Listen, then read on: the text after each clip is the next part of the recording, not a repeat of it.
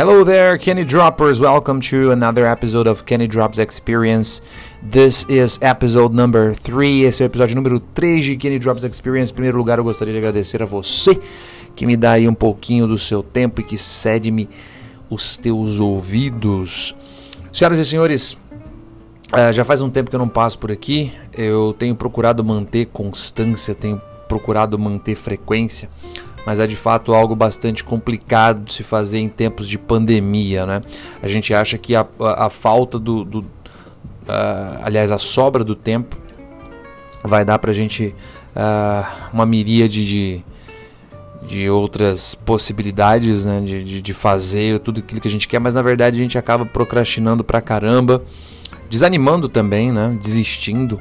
Eu fiz aqui o, a minha estreia nesse podcast, a estreia de Kenny Drops Experience foi de fato um, um, um diálogo no qual eu falava acerca exatamente dessa questão, né, de a gente desistir das coisas e, e enfim, né, o que leva a gente a desistir das coisas, a gente vai desistindo desde o começo.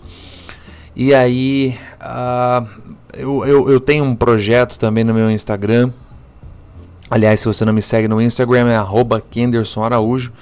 Uh, se você também não me segue no Twitter, arroba TheKenderson, T-H-E Kenderson. Também tem um canalzinho no YouTube. Tô aproveitando esse momento para fazer meu merchan aqui, né, família?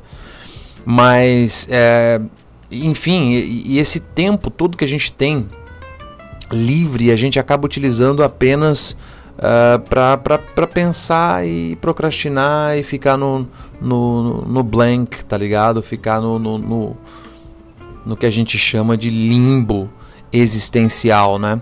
Eu acho que é muito disso. Nós temos vivido um limbo existencial nesses dias. Tem sido bastante complicado uh, manter o seu foco em alguma coisa. Tem sido bastante complicado desenvolver as suas ideias. Uh, por quê? Porque de fato tudo aquilo que você pensa em fazer esbarra na pandemia. Tudo aquilo que você imagina produzir esbarra na pandemia. São dias de incerteza e a incerteza talvez seja a maior a, o maior dos, dos, dos propulsores da procrastinação, não é? Por que, que eu vou fazer isso? Por quê? Por que, que eu vou fazer isso se, enfim, a gente está vivendo nesses dias que a gente está vivendo, não vão ter. As pessoas elas estão com tanta, tanta coisa que as atraia enquanto não fazem nada, né? Eu até é, tuitei há uns dias atrás que fazer nada virou sinônimo de fazer alguma coisa, né? Ver os outros fazendo coisas no Instagram virou fazer alguma coisa. O que está fazendo? Ah, tô olhando stories. O que você está fazendo? Ah, tô tô navegando na internet, tô na internet, ah, tô aqui, enfim. As pessoas estão passando muito mais tempo com com com seu eu procrastinador e, e a oferta de coisas para não se fazer é muito grande, né? E enfim, mas eu tava hoje uh, dando uma olhada nos stories, vendo as pessoas fazendo coisas enquanto ao mesmo tempo preparava aqui algumas, alguns materiais para as minhas aulas dessa semana com os meus alunos e uh, de um projeto que eu também estou desenvolvendo, procurando desenvolver nessa pandemia aí.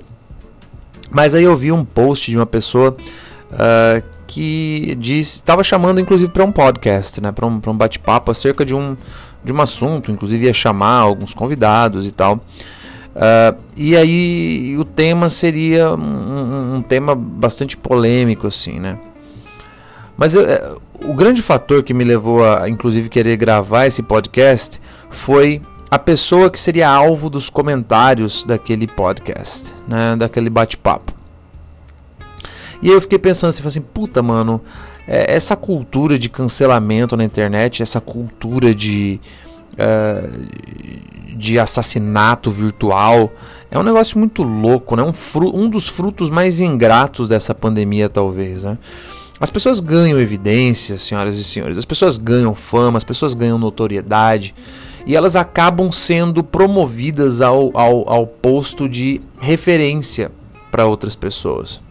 O fato é que ninguém, absolutamente ninguém, tem o desejo de se tornar referência para ninguém.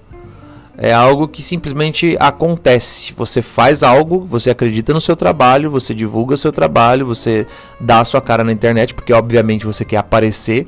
Né? Quem posta alguma coisa no Instagram, no Facebook, no status do WhatsApp, no Twitter, quer notoriedade, quer ser curtido, quer comentário, né? Inclusive as pessoas hoje em dia elas acabam, né? Eu tava vendo até um piá aí que começou agora a provocar feministas, porque o hate também move o mundo, né, família? O pessoal vai lá pra, pra enfim, hatear o cara, mas dá view pra ele, enfim, vai ter louco igual a ele que vai também curtir o que o cara faz, o que o cara fala e enfim, mas eu, eu, comecei a pensar um pouco sobre, sobre como nós estamos perdidos assim no, no caminho, sabe? Uh, as pessoas que nós elegemos como referências ou pessoas que outras pessoas elegeram. Eu acho que quando ainda são outras pessoas que elegem como referência, é mais imbecil ainda é, me importar, tá ligado? E veja bem, eu não quero parecer idiota aqui, apesar de que eu não tenho controle sobre o que você vai pensar, né? Mas eu acho assim, ó, uh, eu, eu, por exemplo, não gosto de alguns gêneros musicais. Né?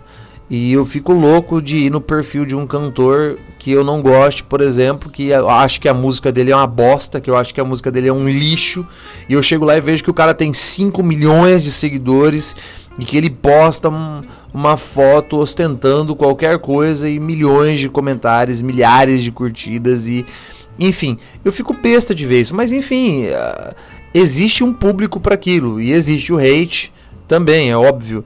Mas eu me senti frustrado por observar o sucesso de um cara que faz sucesso com algo que eu considero uma bosta, só é algo que faz mal a mim mesmo.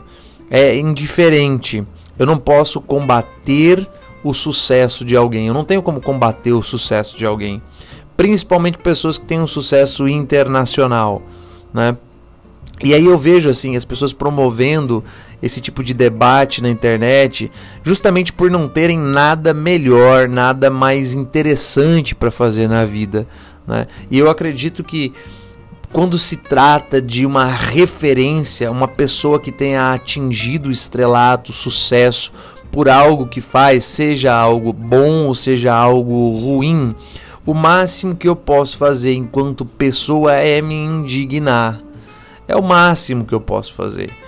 Agora, eu acho que levar a minha indignação a um nível de debate acerca da existência de uma outra pessoa, porque aquela pessoa existe de uma forma que eu acho nociva ou que eu acho tóxica, eu acho absolutamente idiota, eu acho inútil, eu acho pequeno.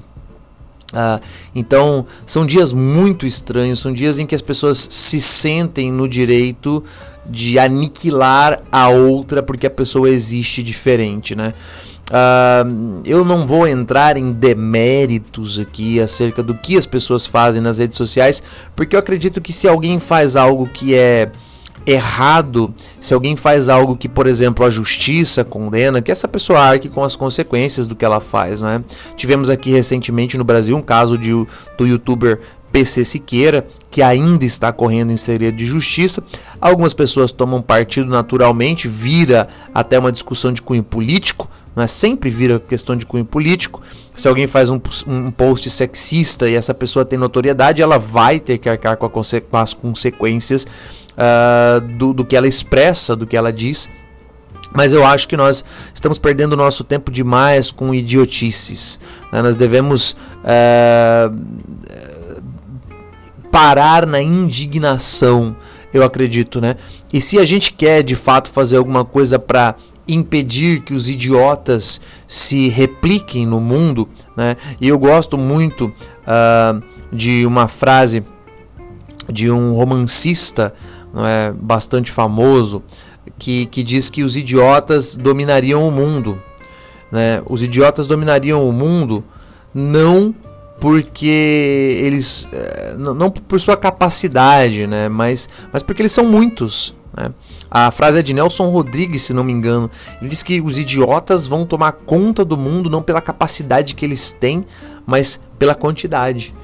Então eu acho que quanto mais a gente formar e fomentar idiotas, dando a eles visibilidade, tentando usar psicologia reversa, mais a gente vai continuar patinando nessa idiotice que é a, a tentativa de ser dono da existência alheia. Então permita que as pessoas sejam imbecis e que arquem com as consequências de sua imbecilidade para que os idiotas não vençam. Senhoras e senhores, por sua atenção, muito obrigado, muito obrigado por estar aqui. É, se você ainda não ouviu os meus dois podca podcasts anteriores, eu sugiro aqui que você dê uma passadinha por lá. Isso aqui não tem compromisso algum com Uh, com ordem cronológica ou com ordem de assuntos. Os assuntos são aleatórios. O espaço é meu, mas ele é seu também, ok? É nóis, família. Um grande abraço para vocês. Fiquem em paz. E paz é o que a gente precisa nesses tempos loucos. Grande abraço. A gente se vê na próxima.